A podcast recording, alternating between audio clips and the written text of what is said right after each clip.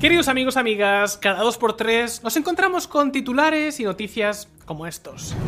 Rusia, la Corte Penal Internacional emite una orden de arresto contra Putin. La Corte Penal Internacional reanudará las investigaciones de presuntos crímenes de lesa humanidad en Venezuela. El fiscal de la Corte Penal Internacional busca acelerar la investigación contra Birmania por los rohingyas. Y la pregunta es, ¿sirven de algo los tribunales internacionales? ¿Han dado algún resultado hasta la fecha? ¿Realmente puede Vladimir Putin terminar tras las rejas por una sentencia emitida en La Haya? Pues queridos amigos, en este vídeo vamos a responder a todas estas preguntas. Pero lo primero, lo primero es saber dónde y cómo empezó todo este tema de los tribunales internacionales. Toca ver un poco de historia. Pero antes, solo un segundo. ¿Quieres estar al tanto de los principales acontecimientos que influyen en los mercados? ¿Quieres saber más sobre posibles crisis o sobre el estado de las principales economías del mundo? Pues no te pierdas si lo hubieras sabido. El canal de información financiera de Mutuactivos con el que participamos. Por ejemplo, ¿sabías que corremos el riesgo de sufrir una gran crisis del cobre? ¿Cómo está Japón escapando de su larga crisis? O, hablando de Rusia, ¿Cómo Putin está logrando saltarse las sanciones internacionales? Pues todo esto y más lo encontrarás en Si lo hubiera sabido. Os dejamos el enlace abajo en la descripción. Y ahora sí, arranquemos. Los primeros antecedentes. La guerra de Ucrania ha sido uno de los últimos casos que han hecho que la justicia internacional se ponga las pilas. A comienzos del mes de julio de 2023 se puso en marcha formalmente esta nueva iniciativa.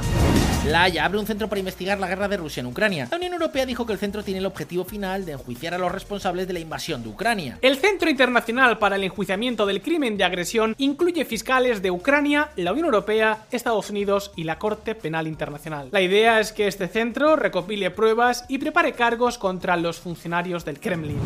No dejaremos piedras sin remover para que Putin y sus secuaces rindan cuentas. Ahora bien, quizás penséis que toda esta historia de la justicia internacional es algo bastante nuevo, pero lo cierto es que no es así.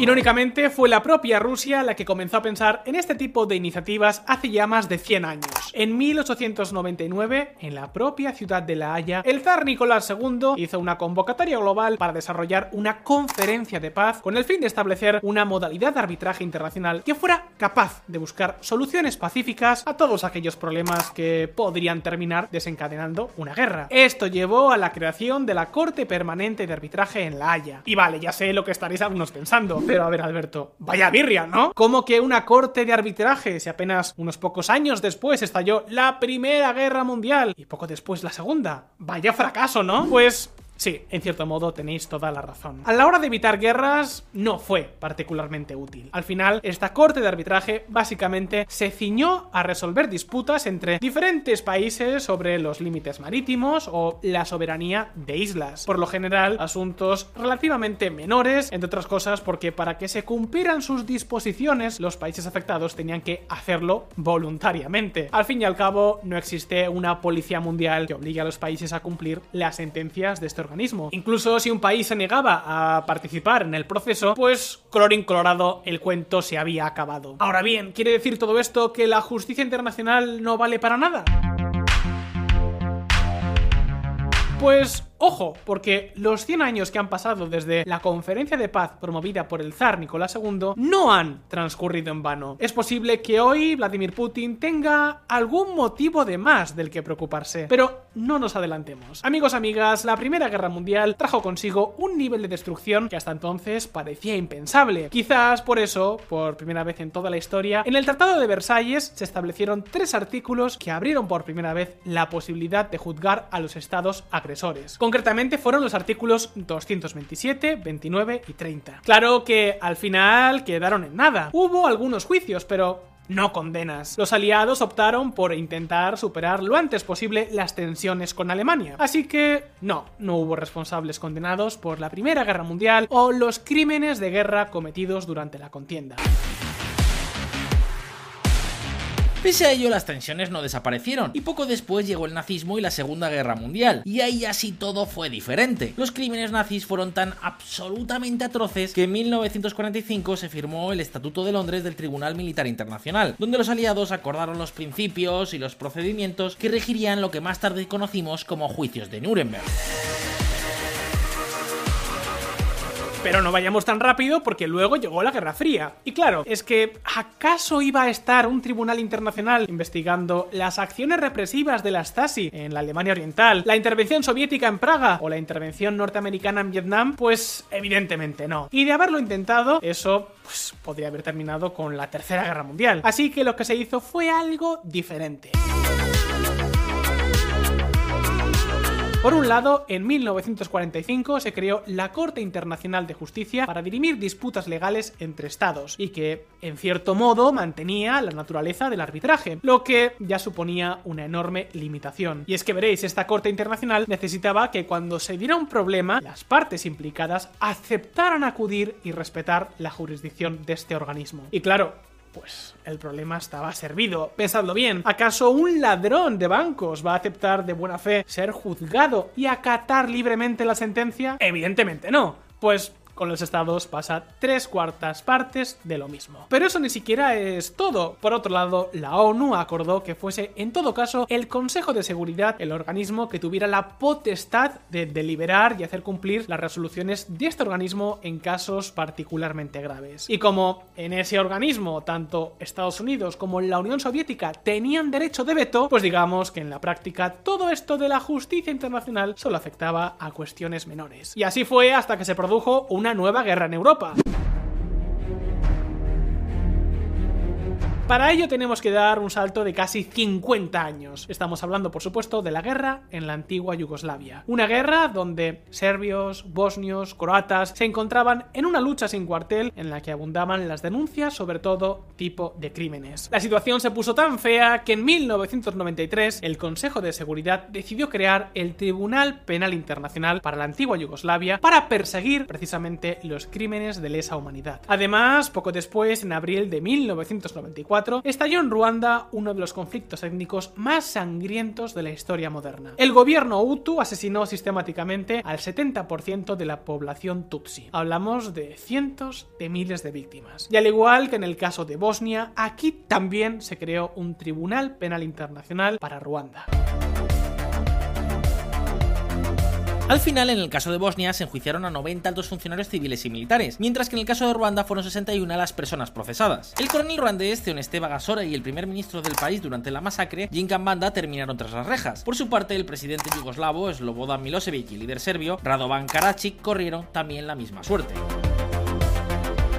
Sí, durante el proceso estos organismos tuvieron muchas limitaciones. Por ejemplo, en el caso de Bosnia, el conflicto no solo continuó tras ponerse en marcha el Tribunal Penal Internacional para la antigua Yugoslavia, sino que dos años más tarde se registró la masacre de Srebrenica. 8.000 bosnios musulmanes resultaron asesinados en una acción realizada por fuerzas aliadas de Serbia.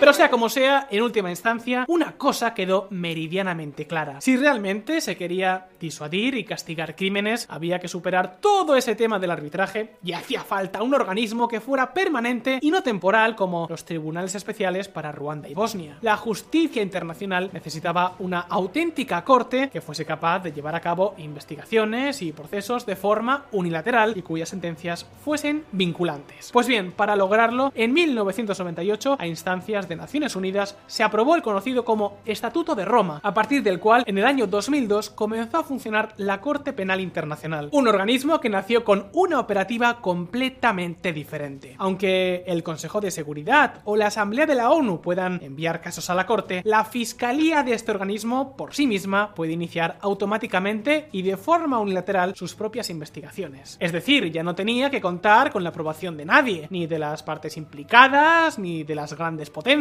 y del Consejo de Seguridad. Teóricamente, el salto era galáctico. Ahora bien, ¿podrá este organismo procesar a los jerarcas rusos? Pues bien, veámoslo.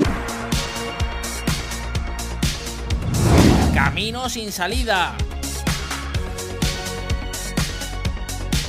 Todo esto de la justicia internacional puede sonar muy bien, pero sabéis que, a la hora de la verdad, a muy pocos gobiernos les gusta eso de que un organismo internacional ande por ahí husmeando en sus asuntos. Y desde luego, las grandes potencias son un buen ejemplo. Y eso es exactamente lo que explica noticias como estas.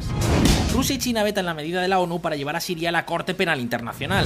Trump autoriza sanciones contra funcionarios de la Corte Penal Internacional. La última medida se produce meses después de que la Corte autorizara una investigación sobre presuntos crímenes de guerra cometidos en Afganistán por las fuerzas estadounidenses y afganas. De hecho, aunque en el 98 la administración de Bill Clinton fue muy activa a la hora de promover el Estatuto de Roma, cuando llegó la hora de ratificarlo, la administración Bush decidió no hacerlo. Los motivos, el presidente norteamericano lo dejó muy claro.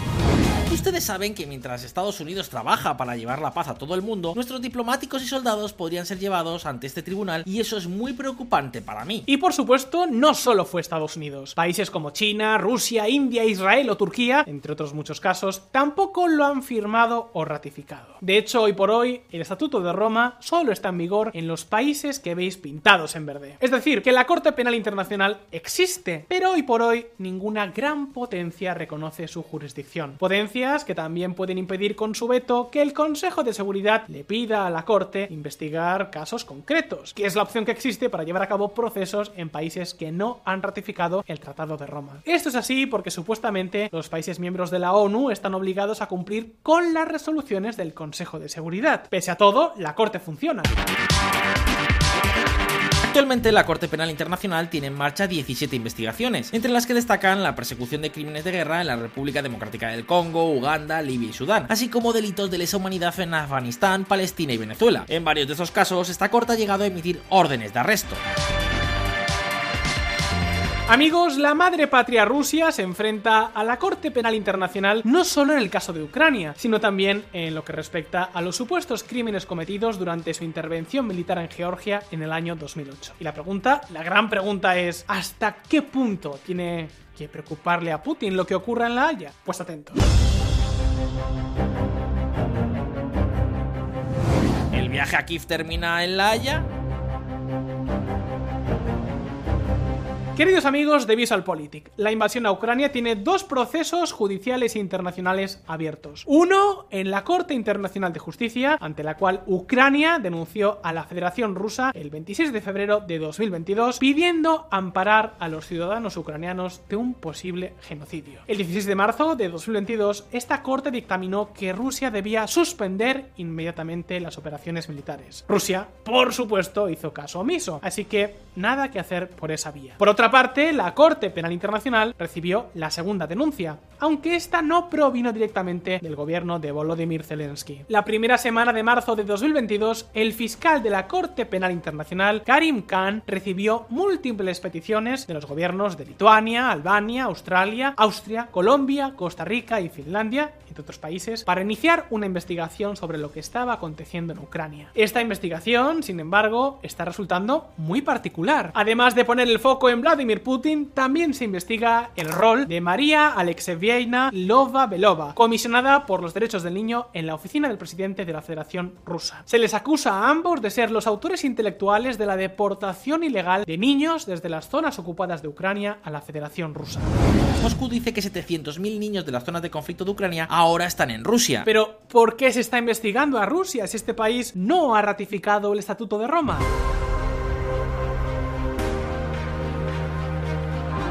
Pues porque aunque Rusia no lo hizo, Ucrania, que es el país perjudicado, aunque todavía no lo ha ratificado, sí que lo firmó y además aceptó explícitamente la jurisdicción de este organismo en relación con los crímenes cometidos en su territorio desde 2014. Y eso permite que las investigaciones puedan continuar. Y es lo que explica la noticia que veíamos al principio de este vídeo. Esta. 17 de marzo del 2023. Rusia. La Corte Penal Internacional emite una orden de arresto contra Putin. Ahora bien, ¿puede prosperar esta acusación? Pues por ahora la las posibilidades parecen pocas. Rusia no reconoce la jurisdicción de la Corte Penal Internacional y este organismo no tiene la capacidad de hacer cumplir sus disposiciones. En general, hasta ahora, las grandes potencias han sido totalmente indiferentes a todos estos tribunales internacionales sin tener que asumir ningún coste. Podemos hablar de las acusaciones contra Estados Unidos por su intervención en Afganistán o en Irak, de la toma china de Hong Kong o ahora de la guerra de Ucrania. Y claro, sin el apoyo de Estados Unidos, ya os imaginaréis que las capacidades reales de este organismo son muy limitadas. Pese a ello, en el caso de Putin, los tribunales internacionales ya están recabando activamente pruebas sobre la violación de derechos humanos en Ucrania. Digamos que en algún lugar de los Países Bajos hay un gabinete lleno de documentos que podrían complicar la impunidad de la camarilla que hoy maneja el Kremlin. Si mañana cambiase el liderazgo en Rusia, Putin podría verse en una situación muy comprometida, porque básicamente no tendría tan fácil encontrar refugio, entre otras cosas porque tendrá órdenes internacionales de arresto cursadas en su contra. Nada es imposible, pero Milosevic y Bagosora actuaron con la misma impunidad en su momento y al final terminaron entre rejas. Pero por ahora no parece que eso sea particularmente probable. En cualquier caso, llegados hasta aquí, nos asalta una última pregunta. ¿Realmente sirve para algo la Corte Penal Internacional? Pues lo cierto es que, aunque no esté siendo el organismo más importante del mundo, sí que está sirviendo para dos cosas. Primero, para perseguir a ciertos dictadorzuelos particularmente sangrientos. Aunque actualmente la Corte solo mantiene a siete personas bajo custodia con juicios en marcha, entre ellos se encuentran Ali Muhammad Ali Abdal Rahman, jefe de milicias armadas sudanesas, acusado de perpetrar 31 crímenes crímenes de guerra en el conflicto armado que atañe a dicho país, o Bosco Taganda, líder guerrillero congolés, también con una docena de crímenes de guerra encima. Eso es mejor que nada. Por otra parte, la Corte ha contribuido a denunciar los comportamientos excesivos de ciertos gobiernos. El caso de Putin es un buen ejemplo, pero también lo es este otro. La Corte Penal Internacional investigará a Venezuela por crímenes de lesa humanidad. La Fiscalía de la Haya dirimirá ejecuciones extrajudiciales, detenciones arbitrarias y torturas cometidas bajo el gobierno de Maduro.